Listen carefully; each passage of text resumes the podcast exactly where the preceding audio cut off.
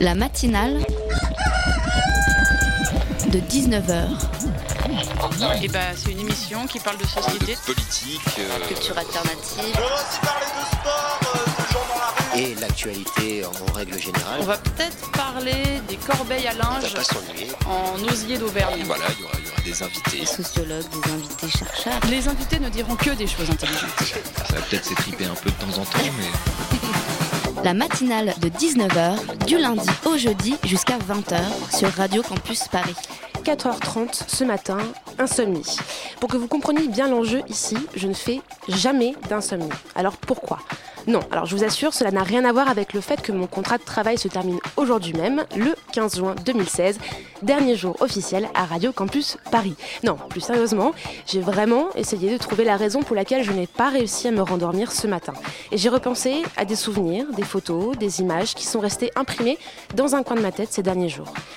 Paris jonché de morceaux de béton, de pierres, des matraques levées, des lacrymos, des grenades, des street medics penchés sur un homme à terre. Des supporters se frappaient à coups de pied dans le visage, bouteilles à la main, chaises qui volent sur le vieux port de Marseille. Un enfant de 3 ans, debout, pétrifié, et l'assassin d'un couple dans leur banal pavillon de banlieue parisienne. Des cris de panique sur une piste de danse, un homme armé tire sur une foule de clubbers dans une boîte gay d'Orlando, et quelque part, là, tout au fond de ma mémoire, un certain week-end de novembre. Alors non, non, je suis pas en train de faire une comparaison de la violence des CRS et des djihadistes qu'on soit bien clair. Ce que je veux dire avec cet inventaire, c'est que cette insomnie, c'est ma manière de prendre conscience de cette violence protéiforme qui infiltre et contamine petit à petit notre quotidien sous tous ses aspects, le sport, la politique, les loisirs, les transports, jusque maintenant le cocon indispensable de l'intime chez soi. Alors si vous pouvez, mon message ce soir, ne faites pas comme moi une insomnie, mais quand même ouvrez les yeux et cultivez en retour les rares instants du quotidien dans lesquels vous pouvez vous réfugier en paix pour prendre des forces pour encaisser cette violence. La matinale de 19h, le magazine de Radio Campus Paris. Bonsoir à vous tous. La violence, on va quand même en parler dans cette émission, puisqu'on va parler des casseurs avec la chronique de Violette et de hooliganisme avec celle de Xenia. Mais bon, on va prendre un petit peu de distance par rapport à ça d'abord. Et si vous ne connaissez pas encore Europa City, on vous présente ce soir ce centre commercial géant qui doit voir le jour au nord de Paris à l'horizon 2024. Ça fait que 8 ans. Alors, projet anti-écolo démesuré et taillé sur mesure pour les touristes des aéroports voisins ou occasion de relancer l'activité économique sur le territoire. On va essayer de répondre à ces questions. À 15 jours de la fin de la consultation publique sur le sujet, nous recevons dans la matinale le collectif pour le triangle de Gonesse qui est lui opposé au projet. Si vous trouvez un jour dans une cave les objets et les souvenirs de la vie de la précédente locataire de l'appartement, qu'est-ce que vous feriez? Et bien Clara Baudou, elle a mené l'enquête et live tweeté son déballage des cartons. Ça s'appelle le Madeleine Project et c'est en seconde partie d'émission dans 30 minutes exactement. Allez, on est parti pour une heure ensemble, vous restez bien sur le 93.9. La matinale de 19h, le magazine de Radio Campus Paris. Du lundi au jeudi jusqu'à 20h. Le lieu, c'est le triangle de Gonesse, à la frontière entre la Seine-Saint-Denis et le Val d'Oise, sur des terres agricoles entre les aéroports du Bourget et de Roissy. Le projet, c'est un centre de 800 hectares, ça veut dire 112 terrains de foot quand même, dédiés au commerce, aux loisirs, hôtellerie, restauration et au milieu de tout ça, un peu de culture. Le coût, 3 milliards d'euros, et la promesse du groupe Auchan à l'origine de ce projet, c'est 11 000 emplois créés. Alors cet immense complexe, il s'appelle Europa City, il va voir le jour en 2024, et c'est à ce jour le projet privé le plus cher de France. Sauf que les associations et les élus locaux se mobilisent, notamment autour du collectif pour le triangle de Gonesse. Et on reçoit ce soir Alain Boulanger, son co-président. Bonsoir. Bonsoir. Alors dans cette émission, on a déjà parlé d'Europa City, c'était au mois de mars, au moment de l'ouverture du débat public. On avait reçu Claude Brévin qui présidait ce débat. Alors euh, le débat va prendre fin le 30 juin, dans 15 jours. Alors vous, Alain Boulanger, qu'est-ce que vous retenez des discussions euh, aujourd'hui au 15 juin? C'est un peu la philosophie de ce que représente euh, la réalité et de ce qui est le fonctionnement de la Commission nationale du débat public. C'est de savoir à quoi ça va servir. Dans l'opinion des gens, c'est extrêmement vague. Déjà, le projet est assez peu connu quand même dans la population, c'est important à rappeler. Il y a une volonté pédagogique de faire que ce débat permette effectivement à tout un chacun, à la société civile, au monde associatif, mais aussi à nos concitoyens de savoir un peu comment sera constitué leur avenir dans le nord-est parisien. Quand on a dit tout ça, eh bien, on se trouve quand même à, regarder l'impact de ce que peut être le débat public et, son implication et son résultat et son influence sur la décision du maître d'ouvrage. Il s'agit d'un projet privé et par votre conséquence, rien à voir avec Notre-Dame-des-Landes, qui est un projet public mhm. et qui va même faire l'objet d'un référendum. En ce qui nous concerne, eh bien, on a un peu l'impression, des fois, euh, et pour certains, que c'est un. on, fait tout ce travail-là, mais euh, est-ce que, au final, qu'est-ce que le, promoteur, le maître d'ouvrage, va prendre réellement en compte à la fin du mois de d'août, puisque à la limite, la Commission nationale du débat public aura à la fin du débat deux mois pour remettre, remettre son rapport. D'accord. Et donc le rapport de la Commission du débat public n'est pas euh, contraignant, ce qui veut dire que toute cette discussion-là, c'est simplement donner des informations aux personnes résidentes, c'est ça? Il n'y a pas du tout de contraintes par rapport à ça? Ça n'apparaît pas. Donc on voudrait en être persuadé, on voudrait être sûr que je dirais, la démocratie représentative, euh, puisqu'elle s'est déjà exprimée au travers de l'État, au travers du Premier ministre, de, son ministre des Affaires euh, extérieures, oui, qui ont Laurent Fabius. Projet, euh, au fur et à mesure des différents Donc, mandats, sous Nicolas Sarkozy, sous François Hollande. Voilà, il y a eu un, certain nombre de soutiens, mais pour autant avec de grandes contradictions. Parce que quand on, fait des, des, raccourcis et qu'on entend d'un côté Manuel Valls dire qu'il faut lutter contre l'apartheid social et qu'au demeurant, on n'est pas loin avec un, complexe de cette nature qui effectivement comporte un centre commercial de 500 boutiques, mais aussi de la culture et des loisirs. Mais l'impact réel est qu'on va découvrir demain soir de ce que va être euh, sur le commerce avoisinant euh, le résultat de l'implantation et, de l'éventuelle réussite de ce projet, eh bien, risque d'être dévastateur pour nos villes et de les transformer en villes dortoirs. Si euh, on veut lutter contre la parité sociale, à mon avis, ce projet n'est pas le bon. D'accord. Donc, avant de revenir sur cette question de l'emploi et de la fracture sociale, entre la fracture qu'il peut y avoir entre les personnes qui seront concernées par ce centre-là et les habitants de la zone, est-ce qu'on peut juste ensemble faire une petite liste de ce qu'il va y avoir sur ce lieu pour qu'on se rende bien compte. Euh, il va y avoir une piste de ski, par exemple, il va y avoir un centre aquatique, 500 boutiques, vous le disiez. Euh, pour vous, c'est quelque chose de démesuré et d'un peu absurde dans sa conception Ou ça reste quelque chose de logique? Il y a des débats généraux en France qui tentent à prouver qu'aujourd'hui, on est dans euh, dans l'excédent de, centres commerciaux et on sait très bien que ce type de, vie que, l'on nous propose, ça nous amène en fait à, vivre en périphérie de nos villes parce qu'on devrait y trouver tout, euh, euh, la distraction, le loisir, éventuellement le sport, puisque là il, s'agit d'une piste de ski, puis on, y fait nos, courses. Donc à la limite, le style de vie de nos villes d'hier devrait être condamné au profit de ce type de, de complexe et ça en est quand même quelque part assez inacceptable. On n'a pas envie que nos villes deviennent des villes mortes. D'accord, donc pour vous, il y a aussi une question plus large et qui est vraiment philosophique sur qu'est-ce qu'on veut créer comme ville aujourd'hui. Oui. Si au demeurant, vous citiez le, chiffre qu'avance bien sûr le maître d'ouvrage, qui est jusqu'à aujourd'hui pas trop contesté, qui est éventuellement en termes de gestion, pas de, réalisation, mais en termes de gestion de son centre, la création de 11 800 emplois. Eh bien, aujourd'hui, euh, et pour l'endroit où je me trouve, et pour la jeunesse, eh bien, c'est effectivement quelque chose d'important si ces emplois étaient mis à disposition de territoires et d'une zone qui est quand même relativement affectée et qui est quand même, là, quand on parle du 80 95 et du 93, les villes, les départements les, plus riches de France. Et donc, si on veut leur apporter quelque chose de ce point de vue, si on leur apportait que de l'emploi et que ça ne soit pas de l'emploi destructeur d'emploi ailleurs, on, aurait une position tout à fait inconfortable, pour ne pas dire incongrue. Aujourd'hui, préoccupation première des Français. Hein, le jour de, du 19 novembre 2015, jour assez symbolique que qu'on a tous dans la mémoire, le matin même de ces événements, euh, paraissait un sondage qui indiquait que la préoccupation première des Français, c'était l'emploi. Et euh, comment ne peut-on pas les, comprendre?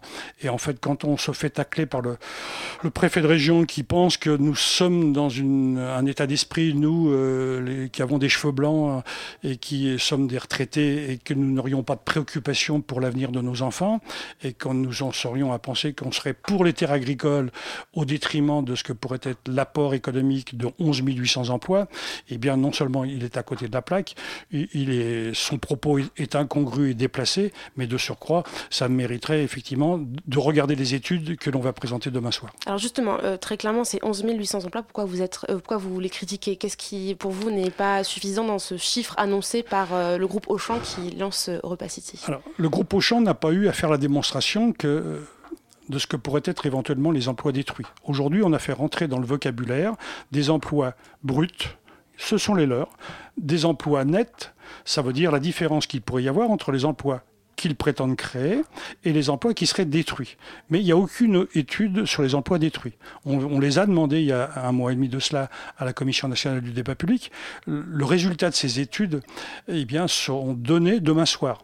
Ce qui veut dire que d'un côté, on aura on, va dire, des études indépendantes, puisqu'elles sont portées par la Commission nationale du débat public, et nous-mêmes, on va dire, le territoire, les élus de, Seine-Saint-Denis en l'occurrence, de Paris-Terre d'Envol, avec les deux foncières que sont... Euh, Aéroville et au Paris Nord ont décidé de trouver un bureau d'études pour faire des études complémentaires, pour bien montrer sur la zone d'impact, la zone de chalandise, à 10 minutes, à 20 minutes, à une demi-heure, ce que serait éventuellement le transfert d'emploi, le transfert de consommation, le transfert d'emploi, la cannibalisation du chiffre d'affaires. Vous parlez d'Aéroville et Paris-Nord, je précise que ce sont d'autres centres commerciaux qui sont juste à côté de la zone qui devrait être, où devrait être construit Europa City. Donc ce que vous vous dites, c'est qu'il va y avoir un transfert de ces, euh, de ces emplois-là et qu'on ne peut pas cumuler les emplois sur la zone, c'est bien ça? Tout à fait, tout à fait.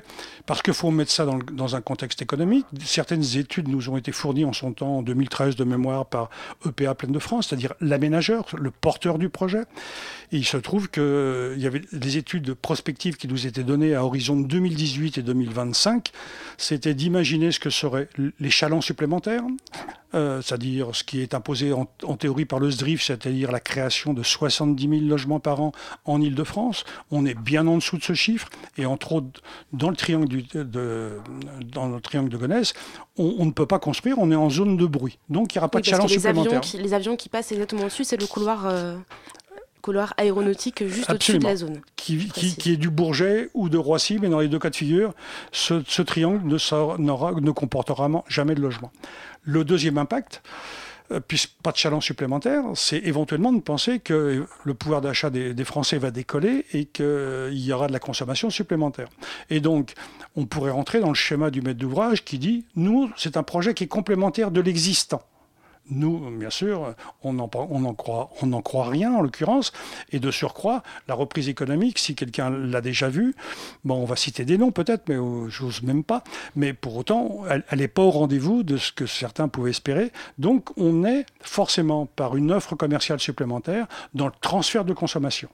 Et après, c'est le transfert d'emploi. Et après, c'est la réaction éventuellement des centres commerciaux qui ne seront pas les premiers à disparaître peut-être, mais qui ont, réagiront et qui en fait réagiront malheureusement parce que ça sera l'effet secondaire, un effet domino au détriment du commerce de proximité, c'est-à-dire du commerce de nos centres-villes. Et pour finir un peu ce, ce, paragraphe on va dire, emploi autour de Repas City, vous mentionnez aussi que les emplois qui vont être créés seront des emplois qualifiés qui ne correspondent pas à la population. C'est-à-dire, c'est-à-dire qu'il va y avoir uniquement des boutiques de luxe où il y aura aussi d'autres emplois qui seront, parce qu'il y a de la formation qui est proposée. Donc euh, c'est pas forcément incompatible. Hmm. Alors on, nous dit tout.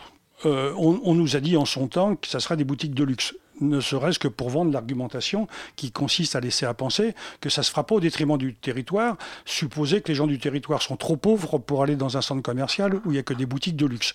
Le maître d'ouvrage s'est rendu compte qu'il y avait en termes de communication une grosse erreur à rester sur cette position et aujourd'hui euh, il renvoie à 2019 le choix de ses enseignes les, des professionnels qui sont aussi professionnels que le groupe Auchan, que qu'est le groupe Emerson ou le groupe Unibail Randco qui est propriétaire euh, d'Aéroville savent aussi bien qu'eux de quoi sera fait leur centre commercial de demain. Même s'il y a quelques boutiques de luxe, même s'il y a les galeries Lafayette, même s'il y a des showrooms pour du e-commerce, ça c'est des choses qui, qui sont un peu du miroir aux alouettes. Euh, on, on, saura en 2020, on saurait en 2024, vaut mieux euh, prendre le conditionnel, on peut encore espérer que ce, projet ne se fera pas. Euh, il se trouve qu'aujourd'hui, on, on ne sait absolument pas de quoi il en retourne et tous les professionnels en sont à dire que ce seront les mêmes enseignes. Quand Aéroville s'est ouvert, c'était pour une très grande partie les mêmes boutiques, les mêmes enseignes qu'à qu Haut Paris Nord. Donc demain, ce seront les mêmes, ce seront les mêmes, a priori, on n'est pas des professionnels, bien sûr, mais euh, tout le monde, et, pour les professionnels qui, qui s'expriment, ils finissent par dire que ce seront les mêmes enseignes. On continue de parler d'Aéroville, pas d'Aéroville, mon Dieu, de Europa City. on s'embrouille avec tous ces centres commerciaux juste après ça.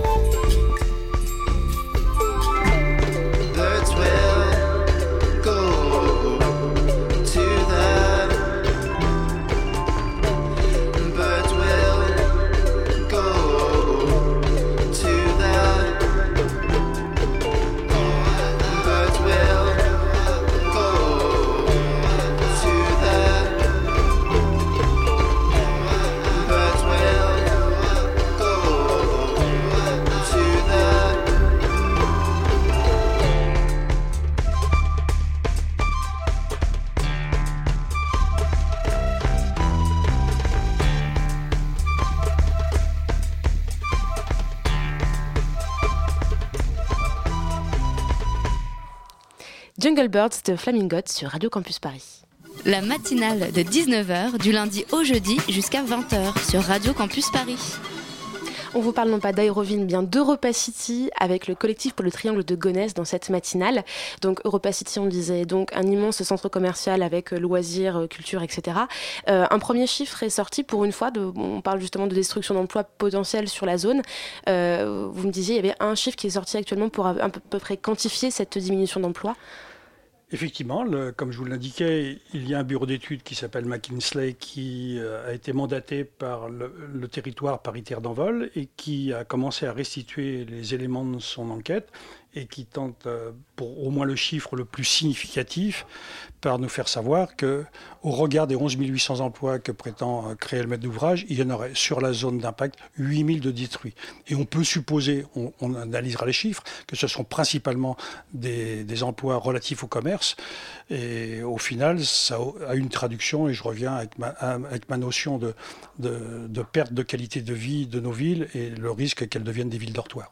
Concernant la question culturelle, qui est énormément mis en avant par le promoteur du projet, le groupe Auchan. Euh, qu'est-ce que vous avez à dire par rapport à ça? Il y a 50, ils avancent 50 000 m2 d'espace culturel. Ça veut dire quoi, espace culturel? Des théâtres, des, oui, cinémas? il, semblerait qu'il y ait des, accords avec le Louvre, avec des chapiteaux. Euh, en termes de chiffre d'affaires et de rentabilité de leur projet, ce que l'on en mesure, c'est qu'à la limite, c'est le prétexte à faire venir des gens. Mais dans une démarche euh, commerciale d'une entité privée, on va dire rien de plus normal quelque part.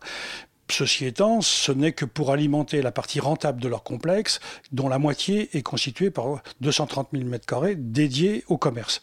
Donc la préoccupation pour nous reste axée sur le commerce pour dire que sans le commerce, il n'y a pas de complexe.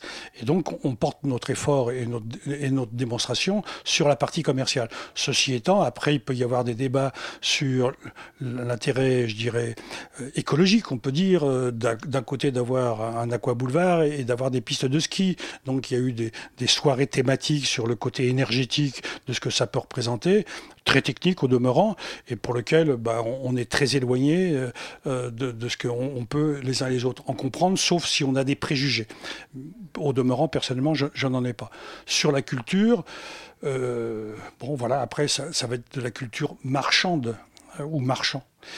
Bon, après, on peut effectivement se dire la culture, ça ne doit pas être laissé dans les mains d'un promoteur privé. Je, c'est un autre débat aujourd'hui.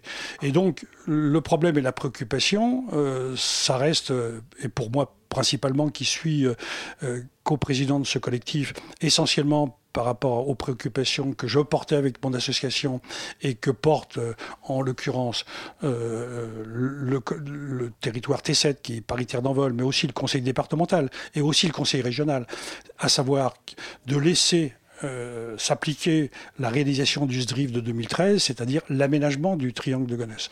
Donc aujourd'hui, il y a un vrai problème de ce que peut être demain, mais c'est pas le moment, euh, l'aménagement de ce triangle. Et là, euh, je dirais, on peut les uns et les autres avoir de fortes divergences de ce que peut être l'avenir de ce territoire. Vous avez justement des soutiens des élus locaux de la région. La région doit se prononcer bientôt, il me semble, sur cette question. Vous avez un peu du soutien au niveau local par rapport à ça? Alors, local, ça dépend. Il y a local et local. On pourrait se poser la question de savoir si on croit à la démocratie représentative, quelle est la collectivité qui devrait avoir son mot à dire en dernier lieu. Parce qu'actuellement, c'est l'État qui a donné son accord. Oui, a donné son avis son, accord, on peut penser que c'est une forme de soutien. Quand euh, euh, un groupe chinois qui veut, euh, qui, qui met de l'argent dans le groupe Auchan se propose de venir participer à la réalisation de ce centre et qu'il est reçu à l'Élysée, on peut supposer que c'est un soutien de, de, premier ordre quelque part. Donc ça va de l'État, ça va, ça va de, de la part du Premier ministre et, bon, et pour l'instant du préfet de région parce que lui il est dans sa fonction, même si des fois ses propos sont euh, inacceptable, mais bon, ça reste euh, malgré tout euh, que des avis. Aujourd'hui, et c'était ma crainte du début, c'est de savoir effectivement quel est l'impact réel du débat public à la fin de ces quatre mois, donc mi-mars, fin juin, quant au fait que le maître d'ouvrage éventuellement tienne compte réellement de nos positions. Et en l'occurrence, je pense que demain soir, il en saura un peu plus sur ce qu'on en pense pour l'instant, on peut penser qu'il ne prendrait en considération que ce qui peut être des critiques légitimes et qu'il aurait entendu pour modifier à la marche son projet. Mais on, croise les doigts euh, et on espère que les choses iront un peu plus loin et qu'on verra peut-être sur le triangle de Gonesse un autre projet, mais pas celui-là. On parle beaucoup d'emploi, de, d'emploi, on parle beaucoup d'urbanisation pour parler en ce moment là dans cette émission par rapport à Europa City. Il y a tout un autre pan qu'on n'a pas abordé, c'est le côté très écolo de l'histoire, parce qu'il y a beaucoup de, militants écologistes qui sont regroupés au sein de votre collectif. Euh, actuellement, la zone, c'est des terres agricoles, mais qui, qui ont été autorisées euh, à l'urbanisation, en tout cas qui sont déclarées constructibles. Est-ce que cette question écolo, elle va être euh, le cœur de votre action militante dans les mois à venir, ou c'est quelque chose que vous allez un peu éclipser, parce qu'au fond, ce, territoire-là, c'est que des champs de colza, par exemple ça commence à percer euh, par rapport à la sensibilité de, mes amis quelque part, qui, euh, bien sûr, sont engagés et ont, des préoccupations, et dont la préoccupation première peut être la préservation des terres agricoles. Pour l'instant, c'est pas le débat. La présidente, Madame Brévent, euh, du débat public, nous a fait savoir que pendant la phase du débat, ce auquel nous devions répondre, c'est l'opportunité du projet et d'en apprécier et d'en critiquer euh, ces différents aspects, que ce soit le commerce, la culture, le loisir, dans le cadre du débat. On n'est pas dans un projet alternatif aujourd'hui, qui pourrait d'ailleurs pour, être nous, pour nous être euh, nous, a, nous amener des, divergences les uns avec les autres, et, même avec les collectivités qui aujourd'hui nous soutiennent et qui sont contre ce projet. Pour rappeler, le conseil départemental du 93 vient de voter un vœu, est hostile à, à, à ce projet, mais rappelle qu'il est pour la réalisation du SDRIF dans l'état où il a été voté, et il est contre sa modification. Donc il est pour l'aménagement. Paris-Terre d'Envol, indirectement, vient de redire à peu près la même chose par le fait qu'ils aient donné leur bénédiction à la ligne 17 qui dessert le triangle de Gonesse et dont ils disent aujourd'hui que c'est une ligne qu'il faut peut-être pas modifier, dont il faut peut-être pas faire la gore tout de suite et qu'il faudrait imaginer que le jour on aura un autre projet. Mais le, le, parcours de la ligne 17, il ne compte pas la remettre en cause. Donc c'est même si elle fait une dorsale pour aller chercher la position actuelle de la gare, mais elle part du Bourget pour aller sur Villepinte et après sur Roissy et ça ça doit être pratiquement réalisé pour 2024 parce qu'on a toujours l'espoir d'avoir les Jeux, mais mes amis, j'ai certains de mes amis qui veulent peut-être pas les Jeux Olympiques non plus. Oui, donc si je résume, tout le monde est d'accord pour dire qu'il faut aménager ce triangle-là, mais pas forcément de cette manière-là, c'est bien ça? Ah non, j'ai pas dit tout à fait ça. Alors, euh... Euh, entre ma position, qui est une position euh, de principe et qui nous amène, et personnelle quelque part, qui nous amène à, à être différents dans Donc ce le collectif. collectif. diverge sur cette question-là. Bien sûr, parce qu'on a de nombreux. L'autre, mon autre co-président, et, et dont, et dont je suis le co-président, qui est Bernard Loup, et que je cite euh, bien entendu, est président de Val d'Oise Environnement. Donc membre de, de, la, de, de, de FNE, France Nature Environnement. Euh, il m'a rappelé, si j'avais besoin qu'il me le rappelle, qu'il était dans une position euh, et, et, un engagement de toujours en faveur de l'écologie, et donc euh, même à engager il y a peu de temps. Oui, donc chacun a ses convictions, a, a ses convictions par rapport, à, à cela. Et, du coup, enfin, il y a une question que je me pose quand même, il nous reste très peu de temps pour parler de cette question-là. Votre collectif, ça fait euh, 5 ans qu'il existe, si je ne me trompe pas. Le projet Europa City est à peu près dans les rails depuis 10 ans. Euh, il, y a un, sondage qui révélait qu'il y avait 80% des habitants euh, concernés par, euh, par le projet Europa City, en tout cas aux alentours, qui n'étaient pas conscient en fait qu'il y avait un projet de cette ampleur à cet endroit-là. Est-ce qu'il n'y a pas un peu un problème au niveau de la mobilisation? Est-ce que vous avez du mal à mobiliser autour de cette question, même dans la zone d'influence? Vous avez parfaitement raison. Euh, les gens, quand on leur parle de 2024, à la limite, ils sont plus mobilisés pour les Jeux Olympiques que pour ce projet qui est aux portes de chez eux et qui, peut modifier euh, fortement leurs conditions de vie de demain. Et aujourd'hui, même quand on en parle aux commerçants, 2024, la plupart, ils seront à, la retraite. Ils ont des préoccupations qui sont beaucoup plus à court terme. Quant aux, citoyens normaux, bah, le débat, des fois, il est, il est au ras du caniveau, mais de toute façon, il n'y aura pas de surface alimentaire. Donc, par voie de conséquence, mon boulanger au coin de la rue, on ne va pas le supprimer. La réalité économique, c'est qu'effectivement, il y a des synergies qui se font dans des, centres-villes et en fait, euh, si on supprime un certain nombre de, commerçants parce que les gens auront pris des habitudes ailleurs, on se retrouvera à avoir des boulangeries qui sont, je dirais, hors sol quelque part et qui péricliteront forcément. Dernière question, juste pour qu'on se rende compte un petit peu des échéances à venir par rapport à votre, combat contre Europa City. Euh, vous le disiez, c'est un promoteur privé. L'État n'a pas donne un avis, mais n'a pas de n'a pas de, pouvoir euh, sur la réalisation ou non de cet espace. Euh, tout va se passer donc par achat des terres aux paysans actuellement propriétaires de ces terres agricoles sous le, le triangle de Gonesse.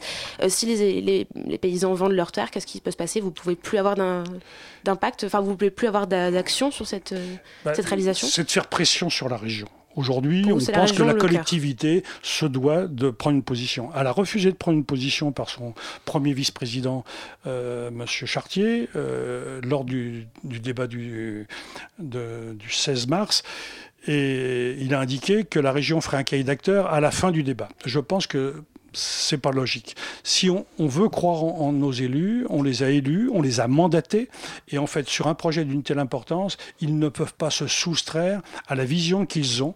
Ils ont les moyens de faire faire des études. Au- À la région, Donc pour vous, c'est à la région vraiment de prendre le. pour nous, c'est la région. Et comme ça, ça évitera les débats et les confrontations entre le 93 et le 95. Et même à la limite, si ça amenait à regarder la manne financière que représente un projet de cette nature, dont certains élus du 95 nous disent oui, mais s'il était dans le 93, vous, vous l'accepteriez parce que euh, vous verriez ce que vous avez à la fin du mois. Eh bien, il faudrait qu'effectivement, ni les uns ni les autres ne bénéficions de façon directe de cette manne-là pour, savoir- pour euh, voir effectivement quel serait l'intérêt général et non pas l'intérêt particulier de ville ou, ou d'un département et d'un département contre un département. La structure, la collectivité qui doit donner son opinion, c'est la région et elle a déjà trop, trop tardé. En deux mots, vous avez posé un recours au niveau de l'Europe. Oui. Euh, Vous attendez quoi exactement de l'Europe? Bah pour l'instant, euh, l'Europe ne nous a pas répondu par rapport à notre sollicitation. Euh, on, on serait très heureux qu'effectivement, malgré les efforts de la Commission nationale du débat public, mais on constate quand même que beaucoup de choses, euh, comme c'est notre expression, ont été amenées à, à re- à solliciter le public, les citoyens de façon séparée et dans, dans ce qu'on appelle une opération de saucissonnage. Aujourd'hui, on est dans un débat public. Hier, c'était la ligne 17 dans une enquête publique. Demain, il y a le CDG d'Express. En fait, on, en a. Tout ceci concourt non seulement à l'activité, mais aussi à la liaison des transports. Donc des choses qui sont indissociables les, unes des autres. Comment pouvait-on faire mieux? Je n'ai pas de leçon à donner. C'était très difficile à faire, mais pour autant, le fait de le faire séparément, c'était pas forcément la meilleure méthode. D'accord, donc vous comptez sur l'Europe pour réunifier un petit peu tous ces projets-là, si je comprends bien. On n'a plus trop trop le temps de, de parler de tout ça, je suis absolument désolée. Par contre, euh, je peux uniquement inviter vos audi- bah, nos auditeurs à se rendre sur votre site internet, euh, donc du collectif pour le triangle de Gonesse, dont vous êtes donc le co-président Alain Boulanger. Merci beaucoup d'avoir été avec nous ce soir. Ça a été avec un grand plaisir, surtout avec des jeunes.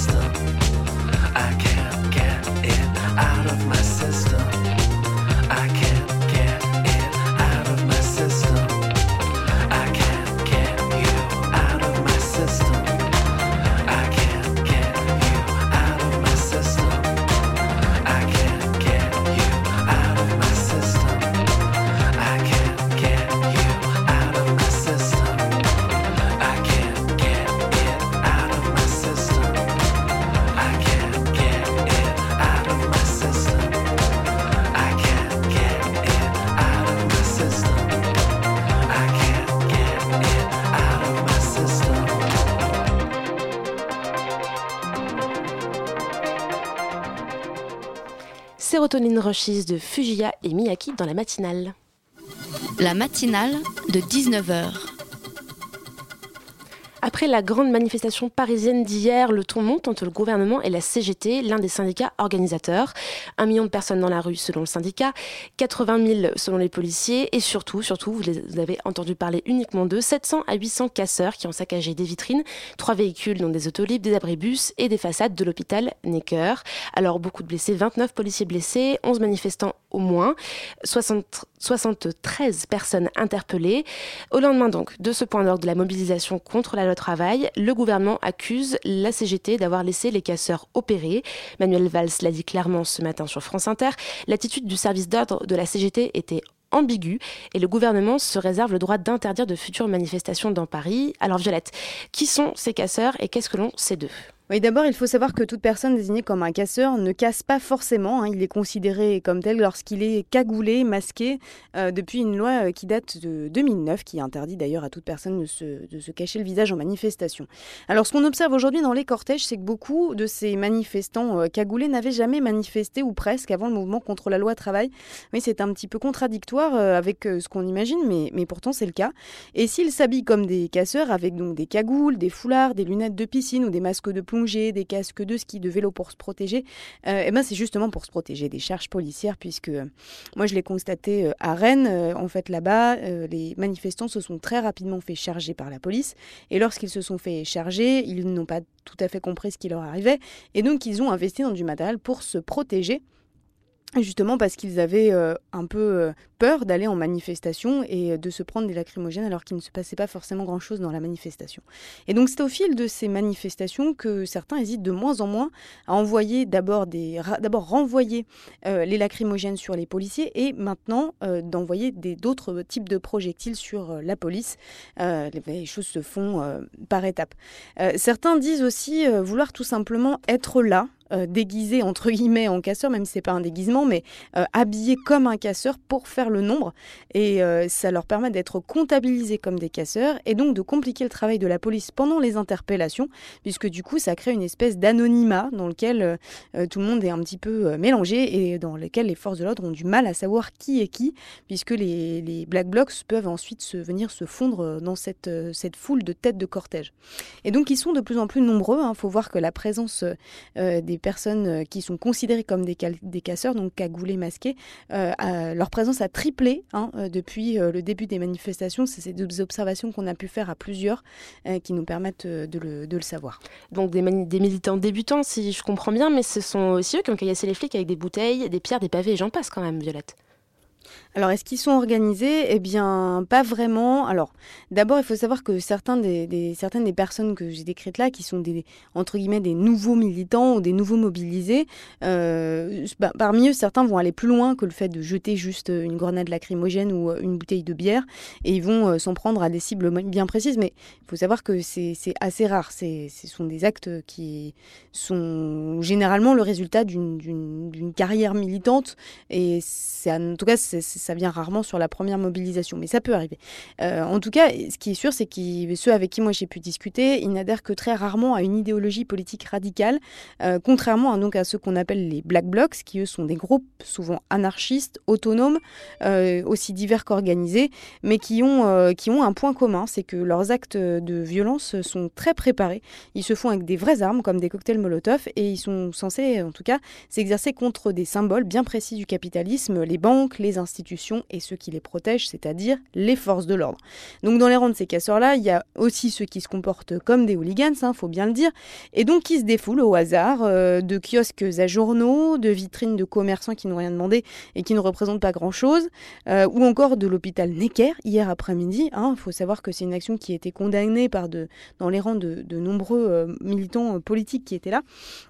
Et donc, il faut, bien voir que euh, attaquer, harceler les policiers et les gendarmes, euh, ça correspond à une idéologie politique, pour le coup, qui est de renverser le rapport de force entre euh, les institutions et, le peuple, quel que soit le nom qu'on lui donne, en harcelant les forces de l'ordre pour les pousser à la faute et donc augmenter le degré de violence de part et d'autre pour qu'on en arrive à une situation, une situation insurrectionnelle, en fait une idéologie politique. Donc merci beaucoup Violette pour toutes ces informations sur les casseurs pour en sait maintenant un petit peu plus. La matinale de 19h sur Radio Campus Paris. Vous avez tous retrouvé, tous, j'en suis sûre, retrouvé lors d'un déménagement quelques objets insolites de vos anciens propriétaires. Alors ouais, ça va du magazine dans la boîte aux lettres à la vaisselle planquée dans le fond du placard. Et notre invitée pour cette seconde partie d'émission, elle a trouvé beaucoup plus, une cave entière remplie des souvenirs d'une vie. Elle en a réalisé un tweet documentaire, on va expliquer un petit peu à quoi ça ressemble, un tweet documentaire, et un livre sous le hashtag Madeleine Project. La matinale est très heureuse de recevoir un petit peu de Madeleine ce soir du coup, et surtout Clara Boudou. Bonsoir. Bonsoir. Elle est tombée sous le charme de cette enquête poétique et c'est Maureen de la rédaction qui est venue avec plein de questions. Bonsoir Maureen. Bonsoir. Alors pour résumer en deux mots, et après je vous laisserai poursuivre Clara, vous emménagez en 2013 dans un appartement qui a été vidé après le décès de son ancienne propriétaire, vidé sauf la cave dans laquelle vous retrouvez des cartons remplis de bibelots, de lettres, de livres, de photos, et deux ans après vous décidez de live tweeter le déballage progressif des cartons. C'est ça? C'est ça. Pourquoi cette idée? Pourquoi à ce moment-là se dire je vais déballer maintenant? Parce que avant, pendant deux ans, moi, j'avais pas eu le temps. Euh, j'avais un, travail qui me prenait pas mal de temps, donc j'avais pas eu le temps de, faire ça. Et puis, j'étais pas dans la même démarche. Là, euh, je prenais une année justement pour aller plus vers euh, des choses documentaires. J'avais envie d'essayer de faire du documentaire, et je l'ai fait comme ça sur Twitter parce que je sortais de plusieurs années où j'ai travaillé au site internet de France Info, donc j'ai beaucoup utilisé Twitter pour live tweeter des événements, des manifestations, des procès, des élections. Donc, c'était un outil moi qui me semblait assez logique que j'ai appliqué finalement à, à quelque chose de plus documentaire Alors euh, Madeleine, elle aurait eu 100 ans en 2015. Vous découvrez euh, à travers tout ce déballage qu'elle voyageait beaucoup en Hollande, en Grèce, en Égypte. Comment vous pourriez la décrire aussi bien euh, mentalement, l'idée que vous vous en êtes faite, que physiquement? Alors Madeleine, donc, elle est née en 1915 à Bourges. très tôt, elle est, elle est, venue avec ses parents à Paris, donc elle a vécu toute sa vie en fait à Paris.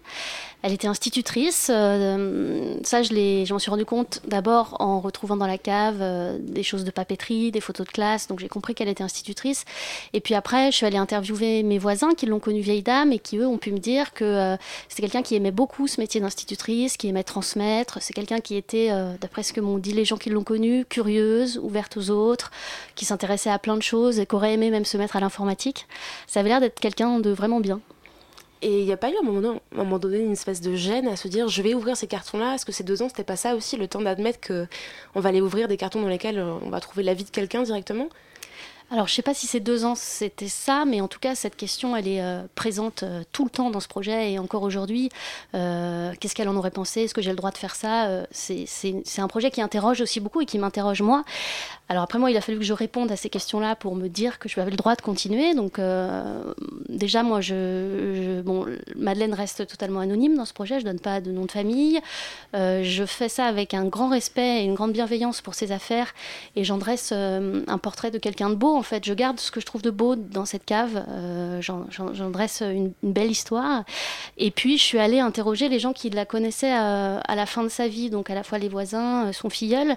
Et ces gens-là m'ont dit qu'ils aimaient le projet que c'était beau, que ça lui ressemblait. Donc ça, ça m'a, moi en tout cas, ça m'a donné l'autorisation de continuer. De continuer. Mais au départ, j'imagine, quand vous commencez le premier tweet, il n'y a pas tout ça, il n'y a pas ce, cet accord tacite avec les gens qui l'ont connu, ou, etc. Il y a peut-être un petit moment de... Mais surtout qu'en en commençant et en faisant les premiers tweets, en fait, cette première saison, donc en novembre sur Twitter, je l'ai fait vraiment en direct.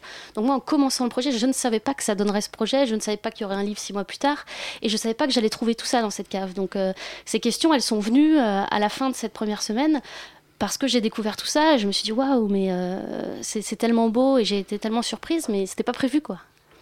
Ça aurait pu être en fait un total flop. Ça aurait pu être euh, des cartons avec euh, rien, avec rien dedans. Ou j'aurais pu découvrir que c'était quelqu'un de méchant, qu'elle avait collaboré avec les nazis. Enfin, j'en sais rien, mais j'ai pas découvert. ça. Qu'est-ce que j'aurais fait si j'avais découvert que, que c'était quelqu'un de pas bien? Je ne sais pas, en fait. Vous y pensez parfois? Bah, je me pose cette question, ouais. euh, Après, il y a, y a beaucoup de hasards qui sont très beaux dans cette histoire. euh, et voilà, et, et parmi ces belles choses, il y a que c'était quelqu'un de bien, donc euh, tant mieux. Alors, le Madeleine Project, c'est vraiment un projet qui est euh, transmédia. hein. Il y a des tweets, il y a du texte, des sons, des photos, euh, des vidéos même. Euh, surtout, ça met en avant des archives, hein, c'est-à-dire des, traces du passé, vraiment des indices de la vie de Madeleine, dans quelque chose qui est passé, qui révolue, mais qui dure en même temps dans le temps.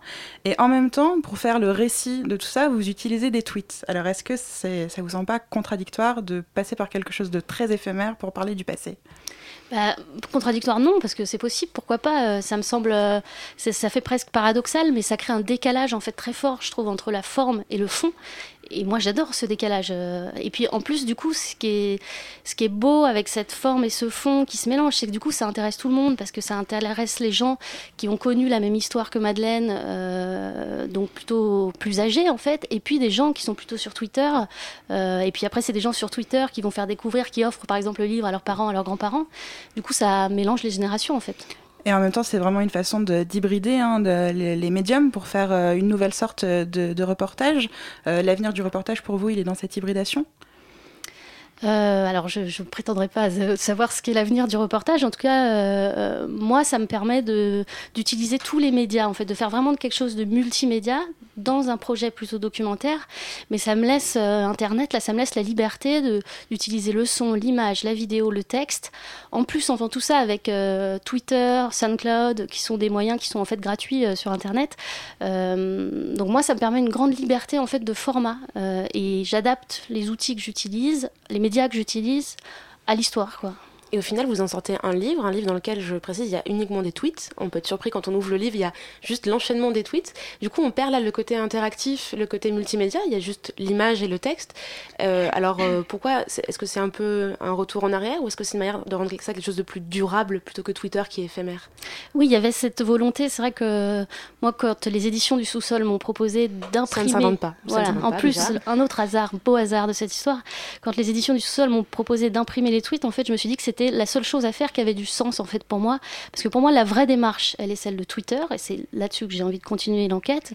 Mais je trouvais ça beau, beau et bien pour moi comme idée d'inscrire quand même ces tweets qui sont plutôt immatériels sur du papier, de garder la trace de la démarche, de garder une mémoire en fait, en plus d'un projet qui est sur la mémoire. Euh, on se disait aussi avec l'éditeur que ça permettrait de toucher des gens qui sont pas forcément sur les réseaux sociaux, donc n'avaient pas pu voir l'histoire. Et en même temps, on faisait un pari parce qu'on ne savait pas est-ce qu'on peut lire des tweets dans un livre? C'était quand même un peu expérimental. Alors moi, j'aimais bien le côté euh, de tester des choses expérimentales. Et je me rends compte maintenant que c'est sorti que j'ai aussi des amis qui avaient pu suivre sur Twitter, mais qui là me disent mais ça marche aussi dans le livre parce que j'avais raté quelques tweets. Et puis parce qu'on lit pas un livre de la même manière qu'on est sur Internet. Quand on est sur Internet, il y a des notifications dans tous les sens qui apparaissent. On fait d'autres choses en même temps. Le livre, là, bah, je crois qu'on se pose chez soi et puis qu'on revoit l'histoire en entier. Et puis il y a un petit texte quand même en plus. Il y a n'y a pas que les tweets, il y a un petit texte entre les deux. Voilà. Donc il n'y a pas uniquement du tweet, quand même. Bon, mais oui, oui, sinon c'est ça le concept, c'est sûr. Le premier euh, euh, tweet documentaire euh, imprimé de France ou euh, Je Je- me posais la question. Eh ben, je, je, sais- je sais pas bien vous répondre à cette question, donc je ne vais pas prendre le risque de dire que c'est le premier. Puisque... Bah alors auditeur, si vous avez une réponse, Voilà. on veut bien savoir si Mm. c'est la première ou pas. Oui. Oui, euh, ce qui est intéressant aussi euh, dans, dans tout ce projet, c'est que le Madeleine, hein, de par son prénom, elle convoque tout un réseau de références euh, littéraires ou même cinématographiques. On pense bien sûr à la Madeleine de Proust, mais aussi à tout un ensemble de personnages de femmes fortes hein, du patrimoine culturel occidental, comme la Madeleine du Vertigo de Hitchcock ou encore la Madeleine de James Ellroy dans le Dahlia Noir. Vous avez forcément pensé à ces références, ou du moins à quelques-unes en déballant. Oui. Est-ce que le projet aurait été aussi fort? C'est ce que je me demandais euh, hors micro tout à l'heure, si Madeleine s'était appelée Chantal ou Catherine. Non, sûrement pas. Et, ça fait, c'est encore un de ces hasards en fait euh, qui rend l'histoire si belle. Moi, dans cette cave, j'ai l'impression qu'elle m'a laissé un peu euh, exprès, mais même si je sais, je sais bien que c'est pas exprès, mais euh, tous les éléments en fait pour faire une belle histoire et son, prénom évidemment avant tout. Oui, voilà. c'est un oui. Ouais. Madeleine, au-delà de ça, euh, moi je trouve euh, assez personnellement que Madeleine, elle, euh, elle, elle incarne pas juste une personne, elle incarne un peu toutes nos grand-mères ou toutes nos arrière-grand-mères, parce qu'on retrouve juste tous les, tous les, les objets qu'on pourrait trouver dans les caves de nos grand-mères à nous, des, du, comment dire, du linge, une écriture très ronde, très appliquée, qu'on sent écrit avec, avec application à, à l'encre, les cartes postales, Les moules à gâteau. les Ouais. moules à gâteau, Ouais. c'est vrai, tout- toutes ces choses-là, les chaussures, le service à thé, euh, les pièces. Je continue pour essayer un peu de donner des images aux auditeurs, mais est-ce qu'en en déballant tout ça, vous avez eu déjà l'impression de, de sortir un peu par un cliché de la grand-mère? Mais c'est un peu ça quand même. Il y a un peu tous les éléments qui font que ça rappelle euh, un grenier, une cave. euh, Il manque rien en fait. Oui, bah ça, euh, encore une fois, je le savais pas en commençant, mais en déballant tout ça, je me suis rendu compte que oui, il y avait tout- tous ces éléments. Et, et puis en plus, il y a beaucoup de gens qui m'ont écrit vite en me parlant, eux, de leur grenier, de leur cave, de leurs grands-parents, de leur grand-mère qui s'appelait Madeleine, parce que plein de gens ont eu des grand-mères qui s'appelaient Madeleine. Donc, en fait, j'ai compris en le faisant que ça renvoyait en fait tout le monde à son histoire, tout le monde à l'histoire du XXe siècle, parce que c'est vrai que dans cette cave, c'est des thèmes qui sont universels. C'est une institutrice, c'est une histoire d'amour, c'est la guerre. Donc, je pense que c'est pour ça aussi que ça a marché en fait, et que parce que ça a renvoyé tout le monde à son histoire. Et sur la question de la vie privée, moi, je trouvais ça hum, donc parce que c'est à la fois la vie privée de Madeleine, mais au-delà de ça, en fait, c'est une trace de l'histoire, je pense. Et quand je retrouve dans la cave euh, des bons de rationnement de la guerre, euh, la carte d'électeur de sa mère en 1945, là, je trouve que ça dépasse la vie privée pour devenir quelque chose de plus euh, une mémoire à tous, quoi, qui doit revenir à tous finalement. Oui, alors vous parlez justement de cette carte euh, de, de sa mère en 1945. Euh, Est-ce qu'on peut pas dire aussi, d'une certaine façon, que le Madeleine Project, c'est un précieux témoignage sur l'évolution de l'histoire des femmes? Puisque dans le, dans le livre, dans tous les tweets que vous citez, on voit beaucoup, beaucoup de choses dans des manuels de vie domestique, euh, les livres de cuisine, et aussi à un moment cette carte d'électeur qui est quand même une avancée fulgurante pour les femmes du XXe siècle. Vous avez pensé à ça? Euh, J'y j'y ai pensé, euh, pareil, pas tout de suite, mais en y réfléchissant, oui, en me disant que j'étais très heureuse en fait que ce soit une femme. Ça aurait été un Robert dans cette cave. Bah, Mm. Ça, c'est ce aurait été très dire. Différent. que voilà, ça aurait été la même chose si ça avait Parce été que un là, c'était aussi moi, femme, à elle, une femme, euh, de siècles différents. Euh, et puis les femmes ont eu quand même une place dans l'histoire euh, qui a été euh, mo- moins grande, moins racontée. Donc moi je suis très heureuse que ce soit à la fois une, personne anonyme, je veux dire c'est pas un, grand nom de l'histoire, une personne anonyme dont les affaires auraient dû partir à la poubelle comme tant d'autres, et puis en même temps que ce soit une femme, oui je trouve ça très, très important. Et euh, du coup, ce qui est quand même extrêmement intéressant, euh, c'est que ce, passé vous a ramené au présent, parce qu'en tweetant une photo de Madeleine dans un groupe scolaire avec la mention derrière groupe euh, scolaire Jean Massé Aubervilliers, vous avez donc retrouvé les, les élèves et les professeurs de ce groupe scolaire aujourd'hui, et donc vous faites, vous construisez une histoire sur Madeleine dans le dans le présent autour des tweets encore. Et ça, c'est quelque chose euh, en, en plus, on ne voit pas vraiment dans le livre, mais que vous racontez après sur le blog ou qu'on comprend et ensuite. que je raconterai dans, dans la saison 3 qui arrivera bientôt. Ça, en fait, j'ai été contactée, moi, par euh, des, des enseignants euh, euh, qui travaillent soit dans ce réseau d'éducation prioritaire, soit dans l'école directement, euh, qui ont repéré cette photo de classe euh, et du coup qui m'ont proposé de lancer un projet avec des élèves de CM2 de cette école de Jean Massé où Madeleine a enseigné. Donc les élèves sont partis, en fait leur mission un peu c'était de retrouver les anciens élèves de Madeleine dans leur ville. Et du coup avec ce projet ils se sont intéressés aussi au patrimoine de leur ville, à la Seconde Guerre mondiale. Donc moi ça c'est vraiment une partie du projet que je trouve très très belle et qui a énormément de sens pour moi et qui me permet, en fait, parce a cette question de savoir euh, qu'est-ce que Madeleine aurait pensé de tout ça, je n'ai aucune réponse. Et ça, ce projet-là avec les enfants, c'est peut-être le seul truc où je me dis, euh, ça, elle aurait aimé, parce qu'elle aimait son métier d'enseignante, elle aimait transmettre, elle aimait les enfants. Donc moi, j'ai l'impression avec ce projet de rendre aussi quelque chose qui m'a été laissé dans cette cave, en fait. Alors, vous êtes allé voir aussi euh, ses anciens voisins pour continuer à enquêter, les personnes qui la connaissaient. Euh, Est-ce que poursuivre sur cette voie, ce serait pas une façon de lancer la saison 3 Poursuivre en, en ayant... En, en, en- rencontrant, en continuant à rencontrer des gens, en poussant l'enquête? Et ben la saison 3, j'ai continué l'enquête en fait. La saison 3 arrive bientôt. Ah, quand ça Euh, Fin juin là. Fin juin. Voilà. Euh, et j'ai continué l'enquête. euh, donc il y a tout, tout le projet avec les enfants. j'ai pu voir le film que j'avais trouvé dans la cave. Je suis allée dans différents lieux, tout ça. Donc tout ça, je raconterai bientôt. ouais. Il reste encore des cartons à déballer ou vous avez tout déballé? Euh, moi, j'ai tout vu, mais après, il y a des choses euh, dont j'ai pas parlé sur Twitter. Alors, il y a des choses dont je, ne parlerai pas, mais il y a aussi des choses, pour l'instant, je n'en ai pas parlé. Et c'est vrai que, hum, en continuant l'enquête, des fois, je retourne dans la cave et je vois plus aussi les choses de la même manière, parce qu'il y a des choses que j'apprends euh, à l'extérieur de la cave qui rebondissent avec des choses que je peux retrouver dans la cave après. Donc, euh, voilà, il y a encore des choses qui n'ont pas été euh, dévoilées, oui. Et justement, comment on choisit en fait ce qu'on dit et ce qu'on ne dit pas? Euh, bah ça c'est très c'est très subjectif. hein, euh, c'est alors il y a, il y a les choses qui me touchent ou qui me touchent pas. Euh, moi je choisis plutôt les choses qui me touchent forcément. Après il y a des choses où je me dis que qui sont moins belles en fait dans l'histoire et donc euh, je, je- moi j'ai anglais sur le beau là donc euh, je, je garde les choses qui sont belles. Voilà. Euh, et puis il y a des choses où je me dis bon euh, ça ça ça mérite pas qu'on qu'on le dévoile donc je le, je le dévoile pas. Mm. Dans ces objets-là, il y en a un que vous avez gardé et que qui vous a vraiment ému, que vous allez garder avec vous dans votre appartement et pas dans la cave, par exemple? Alors pour l'instant, euh, de toute manière, j'ai tout gardé. Euh, là, pour continuer l'enquête, j'ai remonté des valises de documents chez moi. Donc euh, pour l'instant, il y a des choses partout et je sais pas, voilà, sais pas jusqu'où ça va aller. Donc je sais pas exactement ce que je ferai de tout ça après. mais forcément, je garderai des choses. Ouais. Et la, la vraie question très personnelle qui m'est ressortie en lisant votre livre, est-ce que vous mettez à tout conserver aussi de votre côté Ben, ça me pose ces questions-là aussi, euh, mais sauf que moi je conserve beaucoup, mais euh, en numérique en fait, sur des disques durs. Euh, moi je fais beaucoup de photos euh, parce que j'ai une mauvaise mémoire, donc je prends tout en photo, je note plein de choses, mais beaucoup en numérique. Et donc euh, si je laisse dans une cave des disques durs, euh, qu'est-ce que Ça ça, donnera dans 100 ans? On ne sait pas. Ouais. Bah, On ne sera pas là pour le savoir, mais du coup, il y a encore d'autres défis, euh, de défis, on va dire, d'archives et de. Et de, Et de façon de faire l'histoire Et de aussi. façon de faire l'histoire. On en parlait avec Maureen sur le, comment est-ce qu'on traite les archives aujourd'hui avec l'éphémère et ce qui reste. Dans tous les cas, je peux juste vous, euh, vous dire d'aller courir euh, voir Madeleine, Madeleine Project sur Twitter ou le livre The Madeleine Project, c'est bien ça, aux éditions du Madeleine sous-sol. Project, tout Madeleine court, Project sans tout E, court, ouais. pardon. Et aux éditions du sous-sol, c'est facile à retenir. Et Clara Boudou, merci beaucoup d'avoir euh, été dans la matinale. La matinale de 19h du lundi au jeudi jusqu'à 20h sur Radio Campus Paris. Ce soir à 21h, il y a un rendez-vous et vous allez être beaucoup à aller regarder le match France-Albanie. Vous allez sûrement supporter les Bleus et il y a peu de risques quand même qu'il y ait de nouveaux débordements dans les rues de Marseille euh, qui se remet tout doucement de l'excitation de certains supporters. Alors bonsoir Xenia. Bonsoir.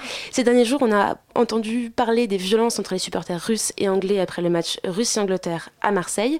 Tu peux nous rappeler assez rapidement ce qui s'est passé exactement ce week-end? Eh bien, l'après-midi, des hooligans russes euh, et anglais se sont rejoints en plein centre de Marseille, sur le Vieux-Port. Ils se sont battus à l'aide de gaz lacrymogène. Se sont jetés de bouteilles en verre, de chaises, de tables, un vrai saccage. Donc, au total, 35 blessés, euh, dont 7 ont, été hospitalisés. 20 personnes ont été placées en garde à vue. 10 euh, devaient passer au tribunal lundi en, en comparution immédiate. Donc, si. Euh, britanniques, trois autrichiens, un français. On sait que deux anglais ont pris de deux et trois mois de prison ferme pour euh, violence sur agent de la force publique, de- dégradation du bien public, mais aussi violence volontaire. Bref, euh, la situation n'est pas terrible. Et les hooligans russes alors, est-ce qu'ils ont été arrêtés? Ils- ou pas non, du tout? aucun hooligan russe n'a été interpellé. Selon euh, les sources, ils étaient pourtant plus de 150. Il paraît qu'ils sont très organisés. Mais la fédération russe et la fédération anglaise, ils ont reçu des avertissements. Et au prochain débordement, les équipes pourraient être exclues de l'euro. C'est bien ça? Oui, en effet, il y a deux règlements importants. Le règlement du championnat d'Europe de football de l'UEFA et le règlement disciplinaire de l'UEFA. Tous les deux euh, contiennent des articles sur la responsabilité des fédérations nationales en jeu et de la fédération organisatrice. Théoriquement, toutes les trois sont, euh, sont un responsable. Toutefois, la responsabilité de la Fédération française de football peut être écartée vu qu'il n'y a eu- pas eu de négligence dans l'organisation du match et les mesures de sécurité étaient respectées. Alors, mais quelles sanctions sont prévues exactement dans ces différents règlements? Il y en a plusieurs, la mise en garde, le blâme, l'annulation du résultat d'un match, le travail d'intérêt général en faveur du football. Ceci a au moins le mérite de l'originalité. Donc, euh, la dédu- déduction du point pour euh, la compétition en cours voire l'exclusion de la compétition en cours ou de compétition future. On peut par exemple se rappeler de la sanction d'exclusion pour trois ans des clubs euh, anglais de toute compétition européenne, prononcée par l'UEFA à la suite du drame survenu en Belgique en 1985. Des affrontements avaient fait tomber des grilles, résultat 39 morts et plus de 450 blessés. En France, une loi a été votée par le Sénat le 28 avril 2016, donc cette année. La loi renforçant la lutte contre l'hooliganisme, elle a été déposée par Guillaume Larrivé du Parti des Républicains. Elle prévoit la création du fichier automatisé des hooligans et veut encourager le débat avec les associations de supporters. Merci beaucoup Xenia pour ces, ces, toutes ces informations sur les hooligans. On attend du coup encore la situation pour le reste de, le reste de l'euro avec les supporters russes notamment, c'est bien ça? Oui, oui. Ça marche. eh bien écoute, chers auditeurs, on arrive à la fin de cette émission. Ça va être l'heure de passer le studio à Extérieur Nuit. Bonsoir. Bonsoir. Alors, on parle de quoi ce soir dans Extérieur Nuit? Ce soir, vous allez avoir une interview exclusive de Brady Corbett, qui est un, un comédien et réalisateur assez connu américain, euh, qui était l'invité d'honneur du Champs-Élysées Film Festival la semaine dernière. Et puis, on va parler aussi euh, des sorties de la semaine, notamment Diamant Noir et Folle de Joie. Ça marche, alors on reste bien sur le 93.9 pour Extérieur Nuit. Il me reste juste le temps de remercier toute l'équipe. Derrière la vitre, Tiffany. Derrière les micros, Maureen, Xenia et Violette. Et derrière son clavier pour le net, eh bien, il y avait Léa. Et toujours là, évidemment, tous les soirs, toute l'année, Elsa. La, matina, la matinale revient demain, même heure, même fréquence. Passez une belle soirée en bleu, évidemment.